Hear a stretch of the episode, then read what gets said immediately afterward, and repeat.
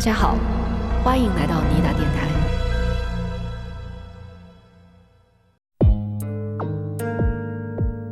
比查斯基森林公园失踪事件就没有办法得到科学的解释。他就用一个假的人嘛，把他放在那个死亡的现场，然后用那个钝器击他的脑后，发出来那个声音，吨吨的那种闷响。在人们的想象里边，这个恶魔就栖居在森林里边，专门袭击那些夜晚游荡在附近的人。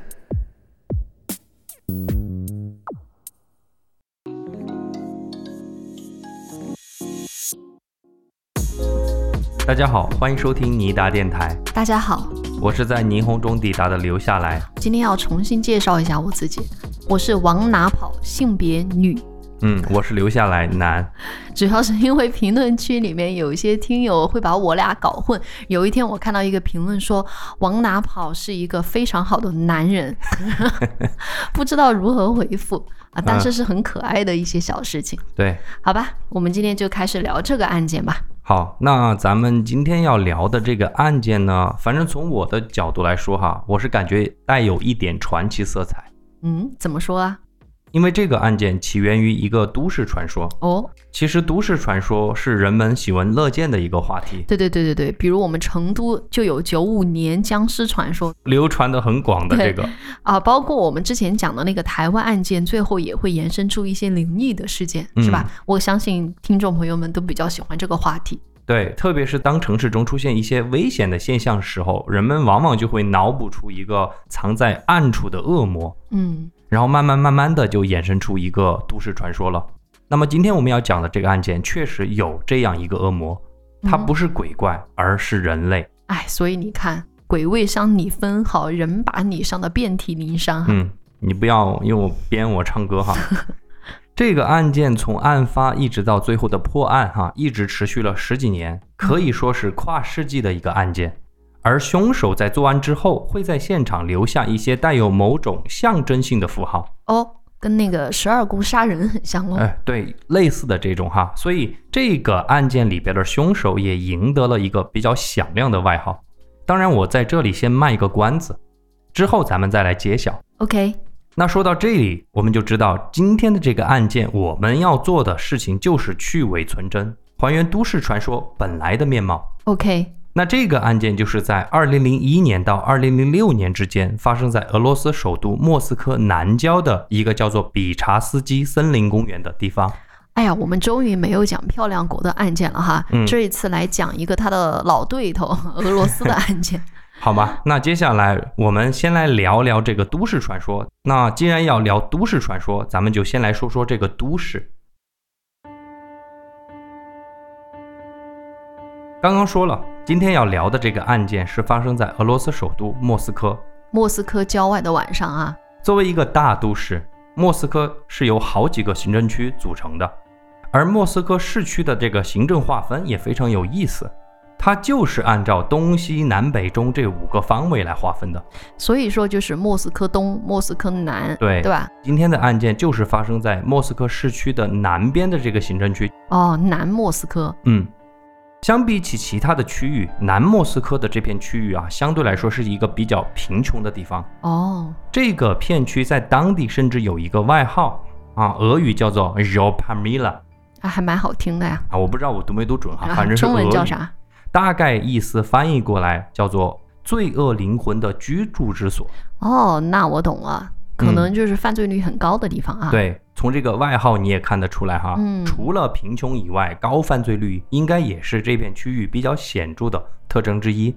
更糟糕的是，因为1991年苏联解体所带来的各种复杂的社会经济问题，嗯，在南莫斯科的这片区域，用于维持社会治安的政府拨款始终就是处于一种经费不足的状态。哦。那换句话说，就是说。莫斯科南边的这些警局啊，他们自己有些时候是发不出工资给警察的，所以这一片区域的警察可以说哈是处于一种出工不出力的状态。哦，跟咱们群友一样吧，大概上班的时候摸鱼的比较多，所以也可想而知，莫斯科南边的犯罪率相对来说就比较高。嗯，我今天之所以先要给大家讲这么一个都市背景，就是为了给大家做一个心理的铺垫。嗯，因为待会儿我们在讲案件的过程之中，你也许会非常不理解，为什么当时当地的这个警察呀，在面临多起凶案，在面临这个受害者家庭反复报警的时候，他们居然可以冷漠到那个程度。不是说冷漠吧，就是可能没有一个调查的结果。因为我经常在我们盘的案件的这个评论区下面看到留言嘛，嗯就是说，哎呀，怎么这个警察这么笨呐、这么无能啊？我都可以推测出结果了，他怎么推测不出来？什么什么的。其实很多事情没有就大家想象的那么简单，对吧？包括这个年代啊，或者这个案件发生的一个地区，都会对整个案件的过程、侦破过程哈嗯有很大的影响。所以这个案件，你想当时又是发生在苏联解体这之后的这样一个比较复杂的社会状态之下，对吧？而且再加上这个年代的原因，可能如果警方他没有能够破案的话，我觉得大家也可以啊、知道这个背后的原因哈。对，也就是这个客观上的情况吧，嗯，也帮助了凶手哈，使得他能够反复作案，并且能够轻易的得逞。嗯虽然我刚刚说了很多关于南莫斯科这片区域的负面的东西啊，贫穷啊、犯罪啊这些，但是这一片区域也有一个让当地居民非常引以为傲的东西，哦，那就是我们节目一开始提到的比查斯基森林公园。哎，其实我蛮喜欢这种的呀，因为我之前不是讲了一个案件，就是南发女人的失踪案件嘛，嗯，她也是在美国的一个国家公园失踪的。因为这种地方就是它的呃地理环境会相对来说比较险峻复杂，很多时候呢会发生一些奇奇怪怪的，比如说失踪案呐、或者是什么什么那样一个案件。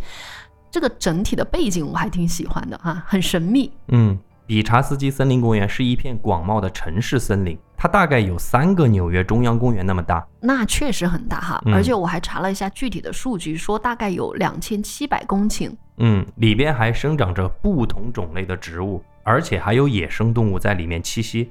哦，河流、溪水、小瀑布，各种自然景观真的是应有尽有。嗯更妙的是，比查斯基森林公园的位置，可能也许你会觉得这么大一个森林公园哈，可能离市区很远，嗯但是这个森林公园就恰好就在南莫斯科市区相邻。哦我看过一个网友从这个森林里面拍的一张照片，从这个照片里边你就可以看得出来，森林公园和市区基本上就是挨着的。啊，那确实是一个非常好的度假胜地。对，所以森林公园理所当然的嘛，就会成为当地人最喜欢去郊游、散步啊、下棋的一个地方。还有下棋的吗？嗯，跟我们人民公园的这些老头儿一样啊，在那个公园里面下象棋。别人那个森林公园里面有一排那种石凳子、石桌子，哦那个上面就已经给别人画好了一个棋盘了。所以说天下大统一哈，大家都喜欢下棋。年老了之后，嗯，那就这样哈，从一九九一年苏联解体开始，一直到两千年左右这十年期间，对于南莫斯科的居民来说，尽管生活很难啊，嗯大环境不算好嘛，但是好在有这么一个森林公园，可以让他们暂时啊远离生活的烦恼。没错，不过，有一个关于这个公园的传说，就渐渐的在当地居民之中传开了。哎呦，传说来了，我最喜欢的 part。嗯，怎么回事呢？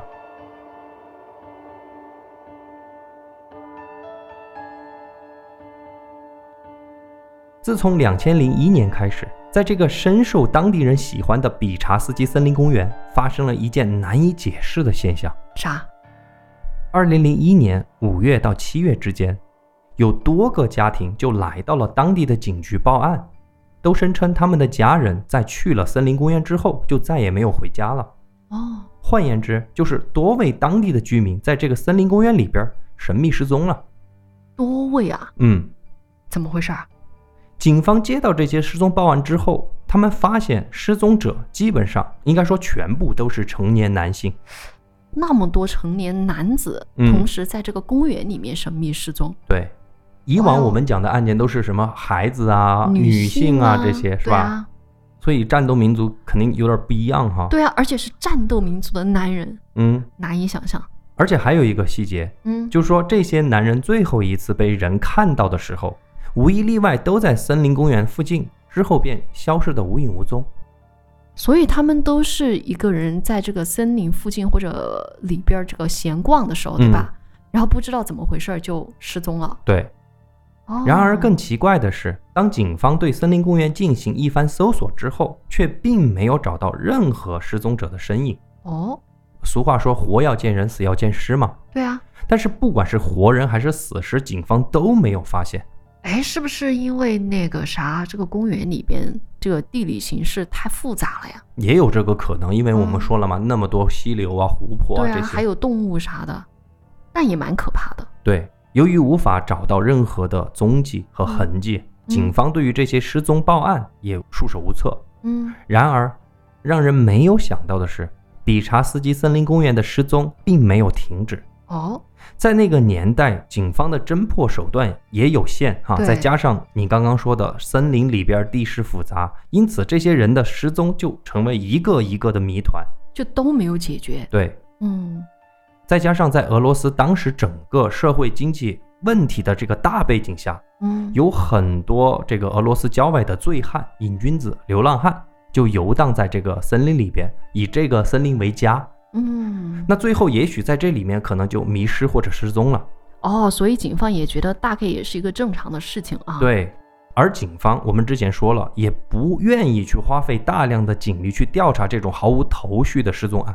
对啊，你不是说了吗？那个时候他们的工资也低，嗯啊，上班就划水啊，对，然后也不会去这个花费精力去查这些事情，是吧？而且他们可能也觉得这些人大量的都是瘾君子、醉汉、流浪汉，你你说怎么查是吧？对，也像你刚刚说的这个南莫斯科，我感觉是有点像贫民窟的那种嗯地方，对对吧？就是犯罪率很高，然后也很穷。也许那些人都蛮爱，比如说像你说的喝酒啊，然后吸毒啊什么的，是吧？对，社会问题比较多嘛。对对对，因此，比查斯基森林公园失踪事件就没有办法得到科学的解释。嗯，渐渐的，这片公园就成为人们口中所说的一个危险的存在。哦，当不断有人在森林中失踪，却又无法找到尸首的情况下，嗯，那么当地开始盛传这么一个传说，嗯，那就是森林公园之中有一个恶魔。哦，在人们的想象里边，这个恶魔就栖居在森林里边，专门袭击那些夜晚游荡在附近的人。他可能是一个凶手，也可能是一个犯罪组织，嗯也可能是咱们科学无法解释的一种生物。这倒是也说得通哈。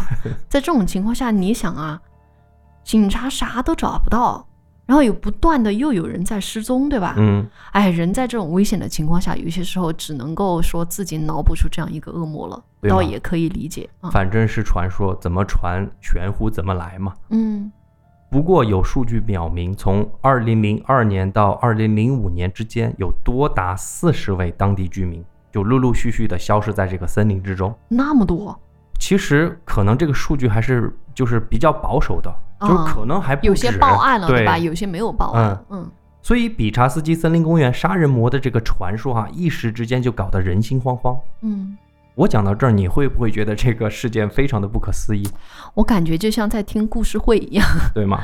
因为我很难想象在城市当中会出现这样的一个事情啊。那我接下来倒有兴趣来听听这个去伪存真的这个过程究竟是怎么样的。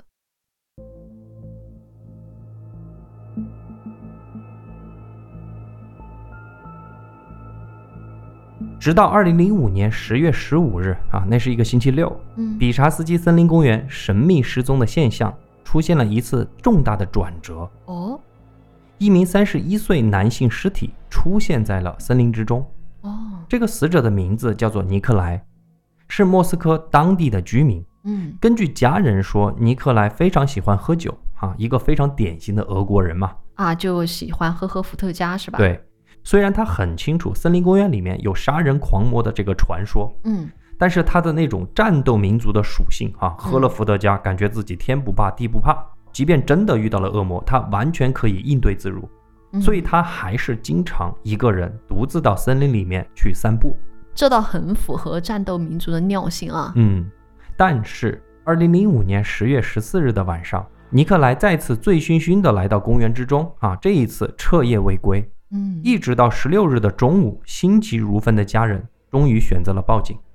经过警方的一番搜索，尼克莱的尸体赫然地出现在了森林公园步道旁边的一个灌木丛里边。嗯那么尼克莱的死状可以说是非常的凄惨，或者说非常的诡异。哦，当警方到达现场的时候，就发现尼克莱啊脸向下躺着，嗯衣服完好无损的穿着，整个身体就一处致命伤痕。他的后脑被人用类似于榔头一类的那个钝器给敲打。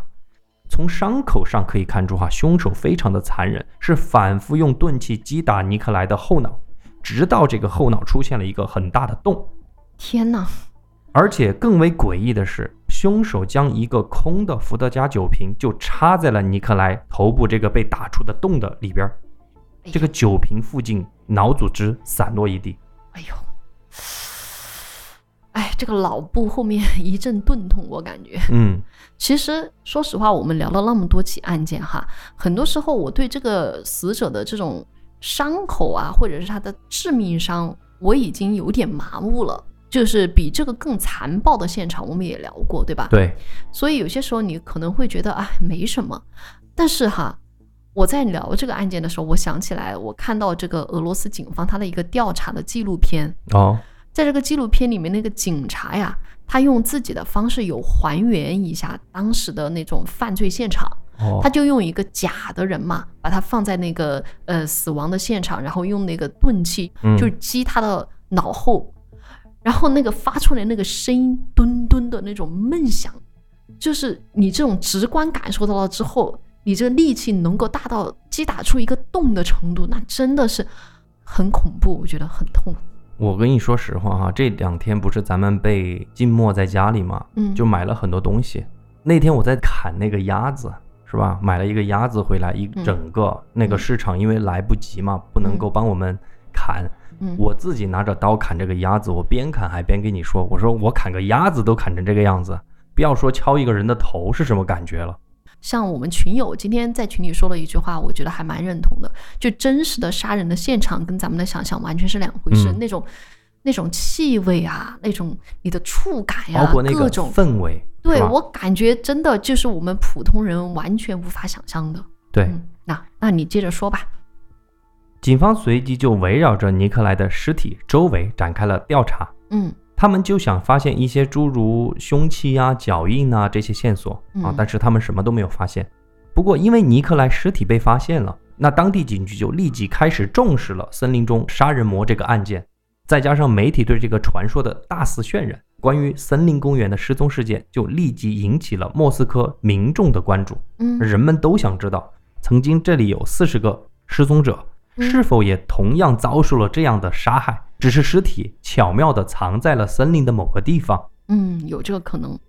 那因此，莫斯科的警局就向上级申请，啊，调集了两百名警力，重新针对比查斯基森林公园进行了地毯式的搜索。按照警方的逻辑，既然能够找到尼克莱的尸体，那么之前四十个人在这个森林里面消失的这些人，哈，嗯只要他们认真的搜索，应该来说肯定会发现一些蛛丝马迹嘛，至少说会找到一些失踪者的遗体，对不对？其实之前也找过，对吧？但是这一次是加大了搜索的力度。对，是每一寸每一寸的找。啊，那可能会找到一些东西吧。我也觉得，嗯，如果真的是呃，在这个案件中他是一个连环杀人者的话，对吧？再怎么说也会找到一些遗体吧。但是在接下来的几天，嗯几百名警察是一寸一寸的排查，几乎把整个森林公园的每一处都搜索了一遍，居然一无所获，哦什么都没有发现。你这就奇怪了啊。对啊，更加糟糕的是，即便整个南莫斯科都流传着公园杀人魔的传说，嗯即便当地很多居民都不敢再去公园游玩了，嗯即便每天多达一百名警察在这个公园里面巡逻和调查，陆陆续续的还是不断有尸体出现在这个森林之中。这么猖狂的吗？嗯，在发现尼克莱尸体后的一个月，第二具尸体就出现了，是一名六十三岁的男性。一周之后，第三个尸体出现了。从二零零五年十月，就是尼克莱死亡事件啊开始，一直到二零零六年四月，又有八具男性尸体出现在了森林之中。也就是说，现在除了那四十位有失踪的人之外，嗯，有九名男性的尸体。对。哦，而这八名死者的死状和尼克莱一样，都是脸朝下，头部后面被钝器敲爆啊。哦，而且和尼克莱一样的是，这些死者的后脑勺都会插入一个空的伏特加酒瓶，啊，造成这么一个有仪式感和符号感的恐怖现场。这真的很恐怖。再加上他们身上的财物衣物完好无损，嗯，那尸体也没有被遮蔽，就这么被凶手大摇大摆地扔在森林里边。我感觉这是凶手的示威。到这里为止哈，我们首先可以确定，这片森林当中一定是一位连环杀手。嗯，就确实有一个这个你说的森林杀人魔，对吧？这个人是存在的，而且就是连环杀手，因为你看嘛，他作案的这些手段是一样的。另外，我觉得我们盘过这么多起的案件，我们也知道，这种恶性的、有标志性的这种连环杀人案的凶手啊，他一开始肯定会犯下其他案子。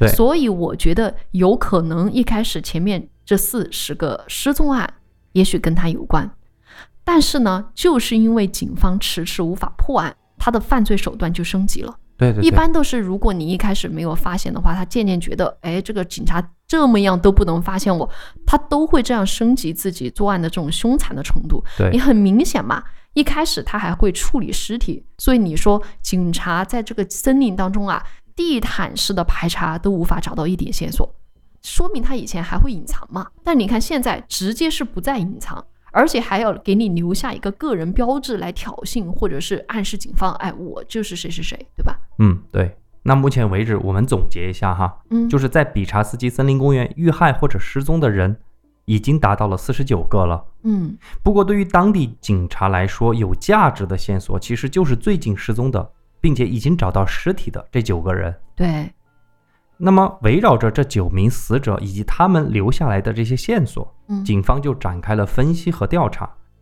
通过对于凶手作案的手法以及他们选择对象啊杀人对象的这些分析，警方大概形成了两个假设。第一个假设就是是神经病人在杀人，警方就觉得能干出这种变态事情的人或多或少的应该是有精神疾病的人。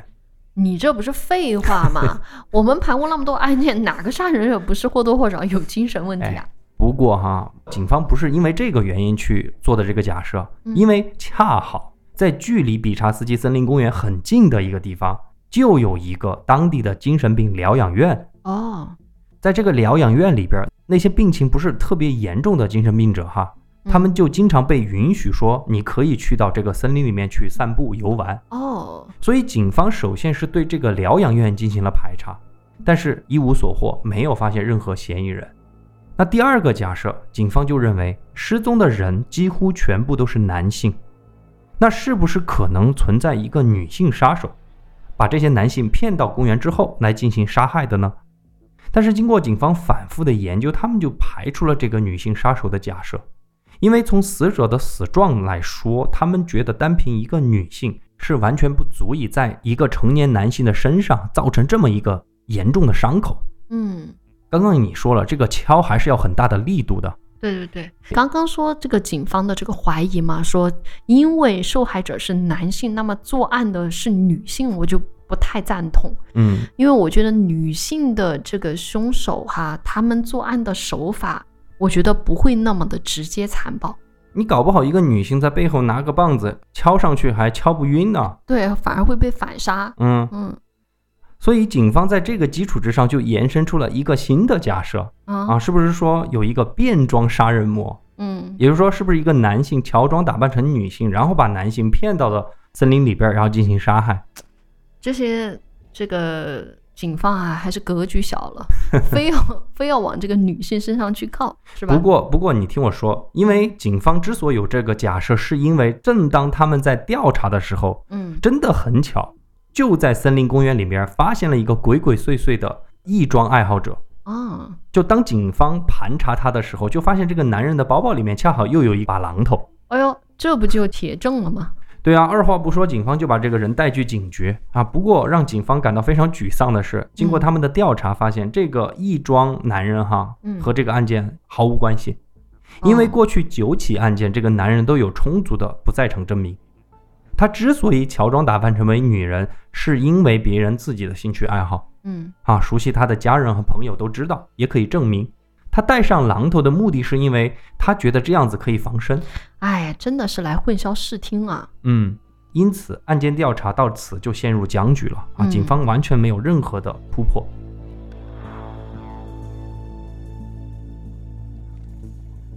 一直到二零零六年的六月，第五十位受害者出现了。哦，也正是因为他的出现，使得这个案件终于有了重大的突破。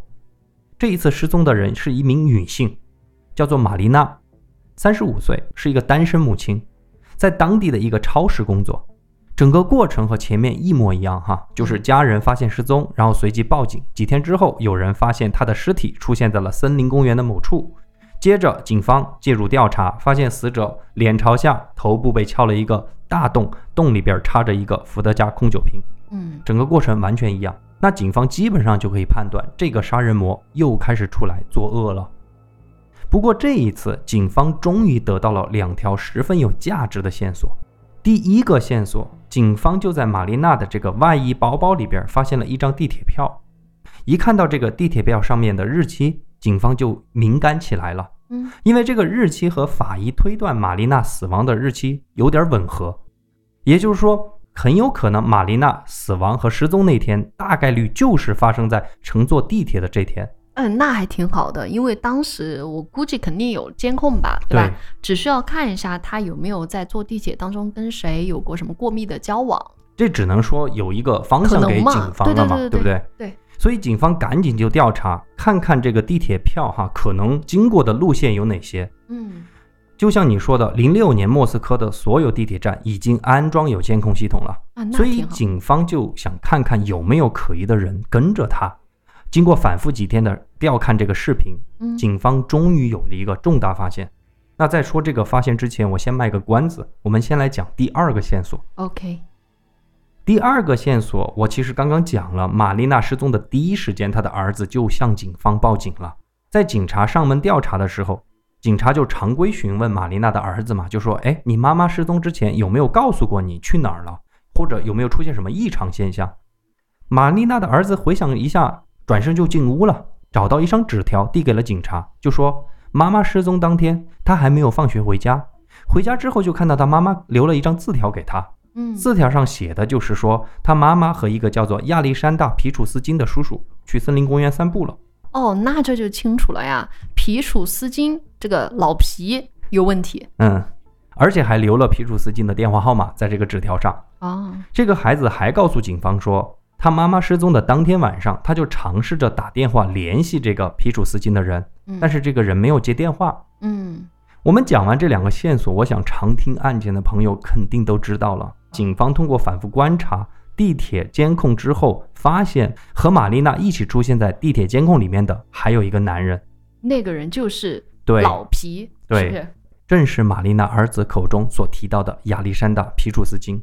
嗯这两条线索，哎，就这么合并上了。而警方还梳理了一下整个时间线，他们就发现玛丽娜失踪当天，她和皮楚斯金是在下午两点左右出现在地铁的监控系统之中。嗯出了地铁口之后，可能大概去的方向就是玛丽娜家，因为在结合玛丽娜儿子的口供说，他妈妈是先回家，她还没有放学嘛，嗯所以他才得到了那张字条。所以说，警方就这么认为，说皮楚斯金应该就是最后一个和玛琳娜接触的人，那么理所当然，他就有最大的嫌疑。于是，二零零六年的六月十六日，当地警方就向上级申请，正式逮捕了皮楚斯金。嗯，来审讯审讯。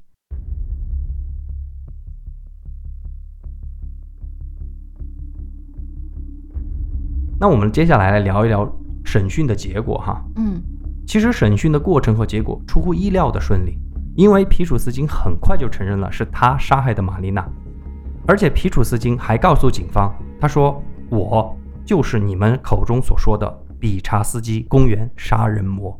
哦哟，这个蛮坦白了啊。”其实我觉得这种级别的杀人魔没有必要去否认什么，我觉得。OK，好吧，那他是不是就是杀了那九个人了？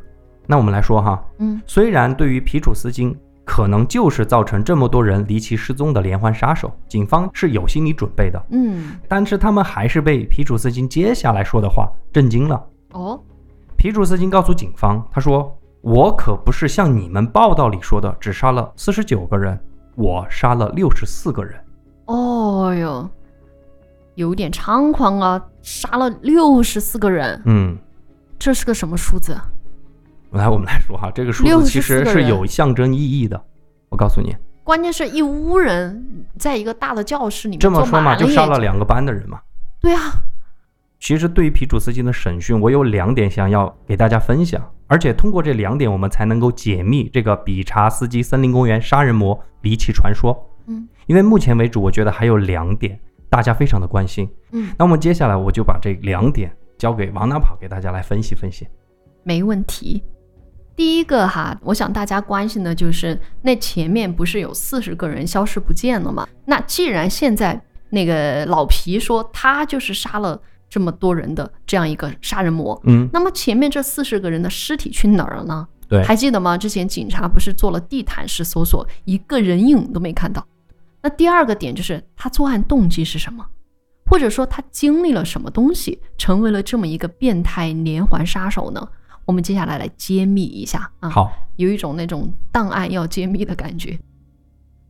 那其实这两个问题都很好回答，因为老皮本人在审讯过程中十分配合警方，几乎把所有的细节都给交代了。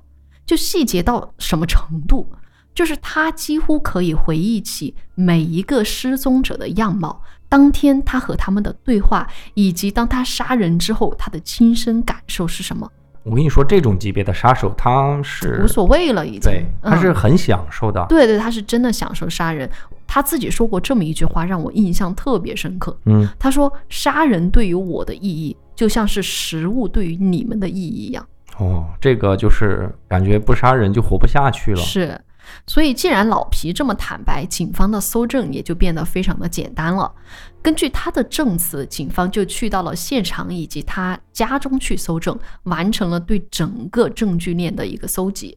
而这些证据链也为老皮赢得了这样一个绰号。如果大家对这个案件感兴趣的话，也可以去网上这么搜索，它就叫做棋盘格杀手。对，那么我们来看看他到底为什么叫这个绰号，以及他是怎么样来犯案的。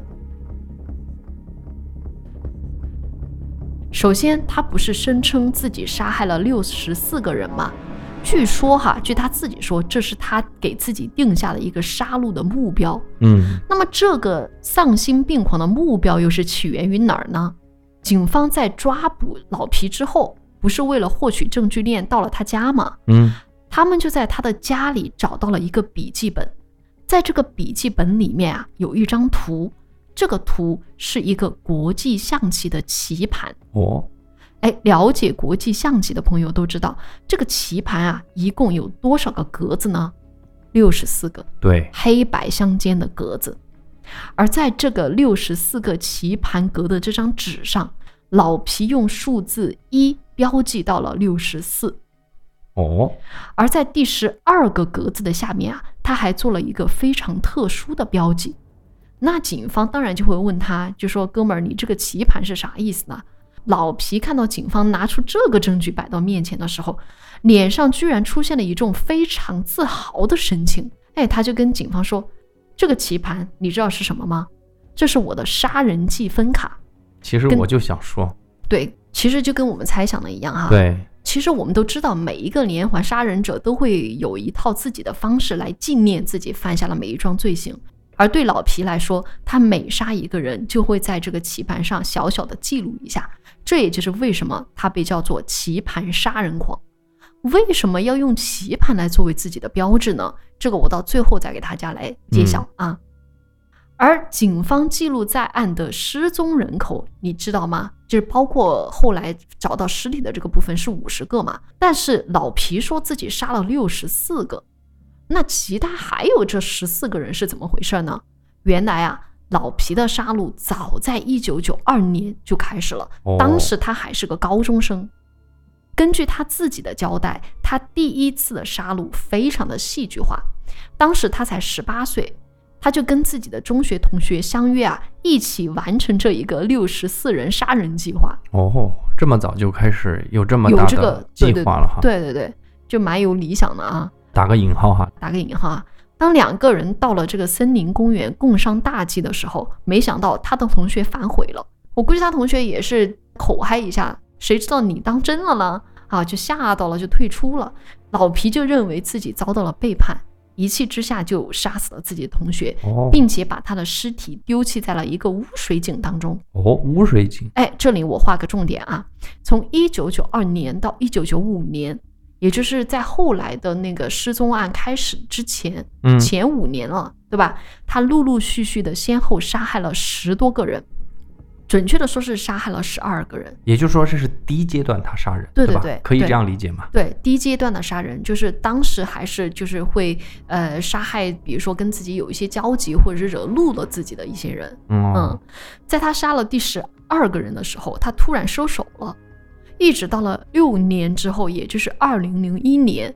开始有这个传说的时候，才是他再次开始作案的时候。哦，那为什么第十二个人那么特殊呢？特殊到以至于他要做一个特殊的标记在那个棋盘格上？为啥呢？因为第十二号受害者当时是发生了非常特殊的情况。什么情况？原来啊，这第十二号受害者并没有被他杀死，是为数不多存活下来的人。但是那么警方就应该知道呀。对，其实啊，老皮知道第十二号受害者死里逃生了，而且向警方报警了。但是当年的警方虽然提审了老皮，但是因为缺乏决定性的证据，让他逃过一劫，哦就是没有证据。估计也是因为你说了嘛，九二年、九五年嘛，哎刚刚苏联解体，那个时候比较乱七八糟的啊。刚刚我们也讲了这个背景了，嗯，那么我刚刚讲了这个他的呃为什么叫棋盘格杀手，以及他最开始的这个杀手生涯啊，嗯大家还会想知道之前的失踪者前四十个人到哪儿去了呢？对为什么警方搜遍了整个公园都找不到尸体呢？对，其实这个很重要，因为这个才是都市传说的起源的一个原因。没，错，今天我们现在来揭晓这个都市传闻背后的真实情况。嗯，老皮告诉警方说：“你们再怎么认真找，也找不到哦，因为我才是上帝，是我把受害者送到了一个新世界，这显然是瞎胡吹嘛啊！对啊，咱们就不多说了。接着他才开始滔滔不绝地讲起了前面那四十个人，他是如何让他们神秘消失在这个森林公园中的。哦，其实他的作案手法都一样啊，嗯四十个人都一样，而且很简单，就是简单的利用了一个城市布局。哦，这个哥们儿，你感觉有点悬啊？你我觉得应该是个巧合、啊，嗯你可以听一下怎么回事儿。其实哈，老皮挑选的受害者，后来的这四十多个人啊，嗯大部分都是城市中的流浪者或者醉汉，嗯，因此他们的失踪其实不容易第一时间被人发现对，嗯。我也想说，就是因为这种人群，要么就是警方也不会重视，要么就是也没有家人嘛，对对不对？有家人可能也会觉得啊，是喝醉了又到那儿鬼混去了、嗯那种，对吧？啊、那么他是怎么让他们消失的呢？我举一个例子，嗯二零零一年哈五月的一天，老皮在森林公园门口偶遇了一位流浪汉，便邀请他去森林公园中喝点小酒啊，哦喝点 neat 伏特加，好啊 neat 不加冰的那种啊。嗯然后呢，并且瞎扯说当天是自己宠物的忌日，说他的宠物狗就埋在这个森林之中。这位流浪汉就欣然接受了老皮的提议，于是两个人就开始往森林的深处走去。老皮呢走在前面，对吧？然后那个流浪汉呢走在后面。走着走着，他们就来到了一个井盖边。这个井盖下面是什么呢？是连通整个南莫斯科地下的污水系统。看到这口井啊，老皮就跟朋友说：“这就是我埋我的宠物狗的地方。”于是接下来的一个小时，两个人就在这个井边坐下来，喝着伏特加，对吧？聊着这个老皮的这只狗。当这个酒喝完之后，两个人就计划往回走了，是吧？嗯那么这个流浪汉呢，就转过身，老皮呢就走在他的后面。结果没想到，老皮拿出了他事先准备好的榔头，从背后把这个流浪汉给爆了头。随后呢，他打开旁边的井盖，把尸体给扔了进去。由于整个城市的污水系统它是有流通性的嘛，尸体大概就会被运送到污水处理厂，最后排向江河湖海之中了。哦，所以这样子就找不到了。对，通过这个方式，老皮成功的让四十个人消失在了森林公园，并且毫无痕迹留下。后来经过警方的调查呀，他们可以确定的是，老皮至少犯下了四十九起谋杀。嗯，至于他口中所称的这个六十四起，哈，有些是缺乏证据的，警方无法确认。而这四十九个死者当中，除了流浪汉，还包括在公园里下棋的老头儿啦，老皮的朋友和同事，有些也包含在其中。啊、其实我在这里可以补充一个细节，你说到这里面的有朋友或者同事哈，嗯嗯。就是皮楚斯金的三个邻居，就跟他居住在同样一个街区的三个邻居，就是被他杀的。我觉得最这个巧合的就是这个同事，嗯。因为之前有一位女性死者，嗯。这个女性死者就是皮楚斯金的同事，啊，超市里面的同事，对，被他杀害之后呢，因为这个女同事的死亡，这个超市老板又招了一个新的女同事，嗯。这个人就是玛丽娜，哦，就是后面他儿子留下了一个字，对就是最后一个。嗯，嗯。就是玛丽娜来顶替这个死去的失踪者。你刚刚说的这个两个女死者，我估计到后期她已经有点无差别杀人了。，对，其实，在一开始的时候，大部分的死者，几乎可以说全部死者都是中年男性。那么这种选择是不是也是老皮刻意为之呢？啊，要说这个话题哈，我就得来聊一聊我们今天的最后一个话题了，就是老皮为什么会成为这样的一个人。其实啊，他也蛮惨的。就小的时候，他的爸爸就是抛弃了他们家人啊，他是由母亲带大的。但是母亲作为一个单身妈妈，比较忙于工作或者是生计嘛，嗯，就不太照顾到他。有一次，他小的时候荡秋千的时候，就把头给摔坏了，准确的说就是摔到了摔了这个前额，那就造成了这个脑部神经的创伤。其实啊，我在这里也跟咱们听友说一下，我有查了一下这个资料，就是说前额受创，尤其是对于小孩子来说是非常严重的。就有研究表明说，这个可以造成人的这个行为举止有暴力的倾向，而且无法控制自己的这种冲动情绪。大概是我们前额的这样有一些细胞组织，它是负责咱们这一块情感的。哦，原来这样子的哈。啊、就自此之后了，这个小皮哈，当时就变得神神叨叨的，情绪就很不稳定。在学校里面，因为他的举止比较异常嘛，就被同学称为智障，哦，而且还遭受到了很多的这种校园暴力。然后没办法呀，家人就只能把他转入了特殊学校。而幸好小皮的爷爷还蛮心疼他的，就把他接到自己身边来照顾。而爷爷喜欢下棋，很快就发现这个孩子虽然脑部受伤啊，情感上有些神神叨叨的，但是智商上，特别是对于这个国际象棋的理解，确实有点东西。哦，很快就能打赢他爷爷。之后，他爷爷就会带着他去那个公园里面跟其他大爷下棋，然后哦打，切磋。对对对，他也可以打败其他的大爷。那么这一个部分也是小皮比较短暂的这种童年的快乐。而且啊，你要知道哈，他后来被转入的那个特殊学校里面，就是为这个智商啊有问题的小孩儿或者嗯情感有问题的小孩儿，这个专门设置的学校嘛。老师只会教人如何克服残障，不会教人你如何去取得这种学业上的成就。哦，明白。所以就只有他的爷爷会把他当做一个智力正常，甚至是智力还不错的小孩来培养。所以爷爷在他的生命中，哎，扮演了非常重要的一个角色。嗯，但是后来他爷爷就去世了，他爷爷的去世，我觉得是让小皮彻底的这种堕入了黑暗之中。因为人间唯一的那个爱啊没有了，没有了那只剩下恶了嘛。对对对，就这样，就小皮就开始了他的这个棋盘杀戮计划。我刚刚说了，杀第一个人的时候他才十八岁嘛，嗯，他就非常喜欢这种可以主宰他人生命的感觉，而他选择的人呢，都是中年男性。也许潜意识里面，他就觉得那些中年男人啊，都是自己父亲的影子，就是是他父亲的遗弃，让他开始了自己这种悲剧的人生。到了二零零七年八月十三日啊，小皮啊，现在已经变成老皮了，就被嗯送到了法庭，而整个俄罗斯对此进行了一个现场直播。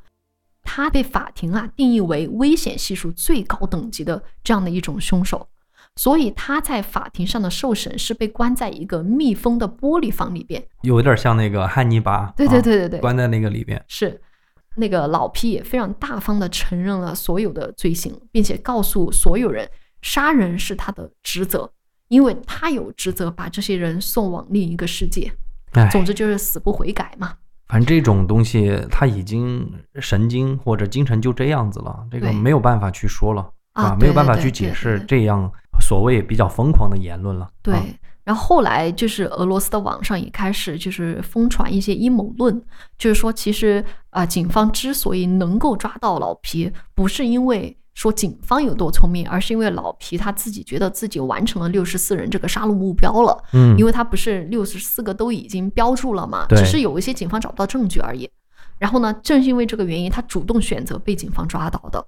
啊、不论怎么样，他的这个棋盘格已经完成了，这个棋局已经摆下了，所以他就觉得啊 OK，我可以对对对，我可以自首了，对，然后已经没有什么意义了，流芳百世吧，对就打个引号的哈。对，而且俄罗斯也没有死刑嘛，他就会在监牢里面度过自己的一生。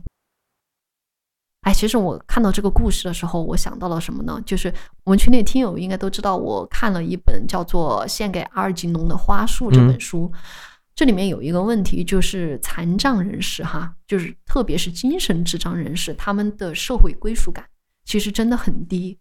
我就觉得，就哪怕是这个书里面也讲了，就是可以收容他们的这样一个一个一个收留所嘛，还有专门为这个残障人士提供的这样的一些学校，就特殊教育。其实，在这个过程当中，他们很少被人当做是一个啊、呃正常的人类来对待。我觉得这个从一定的心理上，就是他们的情绪上一定可以感知到的。对他们来说，就是自己没有被当做一个正常的人类，对自己的不公平吧，或者就是说不一样吧？对不一样的地方，就是他们也会很难受。可能就是因为这些原因，造成了这个老皮最后会变成这样一个杀人狂魔，是吧？对，我觉得这个老皮的这个事情很典型的，我觉得就是一个心理和社会共同起作用的。你说哪边作用大，其实都说不上，就对它两边都会影响他。他生理上因为小时候的这个撞击造成了这一块，但是你送到了这个特殊学校，又遭受了这么一个待遇，包括真实社会所形成的这个待遇，都会让他就是变态。我觉得，所以嗯才人才会变态嘛，对不对？对对，而且我看到过一个报道，就是说他为什么能够去杀这么多人，嗯，或者让这么多人失踪，是因为他首先让别人觉得他就是一个很善良的人，啊，他首装作自己对他首先伪装成为一个善良的人，然后接触别人，然后带这些流浪汉去抽烟去喝酒，那对。再把他给杀了，那突然之间人一下就变成恶魔了，所以这种天使恶魔不停的在这个人的身上出现。其实这个角度也能够让我们感觉到这个案件有它的这个传说性或者说传奇色彩。另外，我就想说了，这个人呐，为什么那么喜欢把自己无法解释的一个东西，把它说成是一种神秘传说？其实这个东西真有说法，你知道吗？嗯就是我有看过一个研究哈、就是说人为什么老是觉得自己能够看见鬼？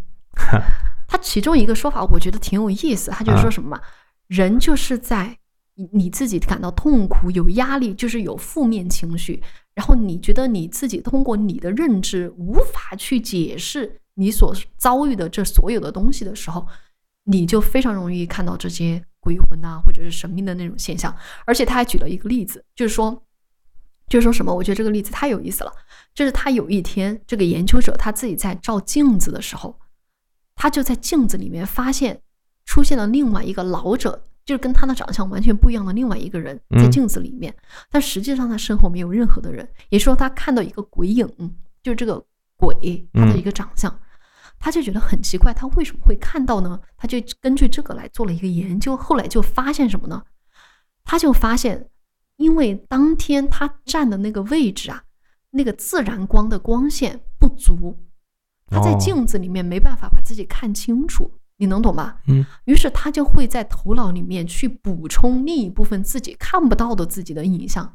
也许在这个过程当中，就会有一些比较丑陋的，比如动物啊、鬼魂呐、人类啊，你自己脑补的现象就会出现。嗯所以说，他就得出这个结论，就是说，人为什么会容易看到鬼呢？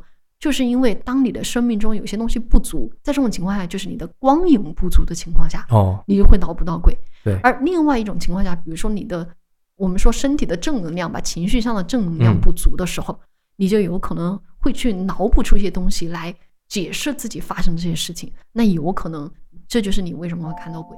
对，其实很多国外的研究者他很喜欢做这个研究。对对对对，其实其实我想说，大家对这些东西，比如说犯罪呀、这些灵异啊，这些很感兴趣，是非常正常的。嗯，因为人他就是除了好的一面，还有坏的一面，他就想去搜索自己相对于好的另一个坏的一面是什么样子，他想去探索，这个很正常。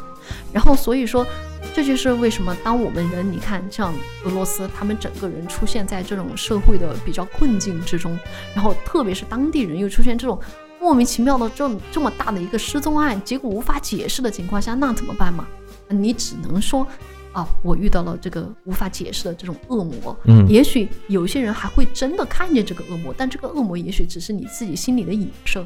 其实你讲的整套这个思维或者嗯逻辑点，嗯其实你有没有感觉这些点就是西方他们拍出恐怖片的一个整体逻辑框架，不对？对对对你发现到最后都是自己心里面的恶魔，对，然后自己想出来的，比如说那个什么小丑啊，哦是，还有那个什么招魂，这些都是是这种社会造就了小丑啊、嘛。你还不像咱们亚洲的这种是吧？还有我觉得亚化在里我。觉得亚洲也是，比如说像咒里面，当你居住在一个非常逼仄的这样一个环境嗯当中，如果你当时精神遭受了很大的压力或者什么问题，你看到了什么不好的现象，你看所有的这个鬼故事其实都有一个源头，嗯，对，就是你遭遇了什么不公啊，或者怎么怎么样，哎，你就容易看到那些东西，对吧？所以我就觉得，哦，我们想的那个东西，其实是我们对阴暗的一面的一个补充，是我们人性在试图寻找解决方法的这样一个过程，也不见得是啥坏事，对吧？嗯所以这就是为什么很多的伟大的人都孜孜不倦的去研究这样的一些神秘的现象吧，所谓的，对吧？嗯，这也是一个正常的现象。嗯好，行吧，我们今天就聊到这儿吧。OK，也就是聊了一些题外话哈，嗯相关也不相关，反正，嗯，咱们这一期就聊到这儿。如果您喜欢我们的节目的话，就给我们点赞、留言和收藏。那我们的节目的播出时间还是每周周四对，准时上新。然后，如果你喜欢我们节目的话，一定要多多推荐给他人哦。好，好，那我怎么开始。卖萌了？好吧，拜拜。嗯，拜拜。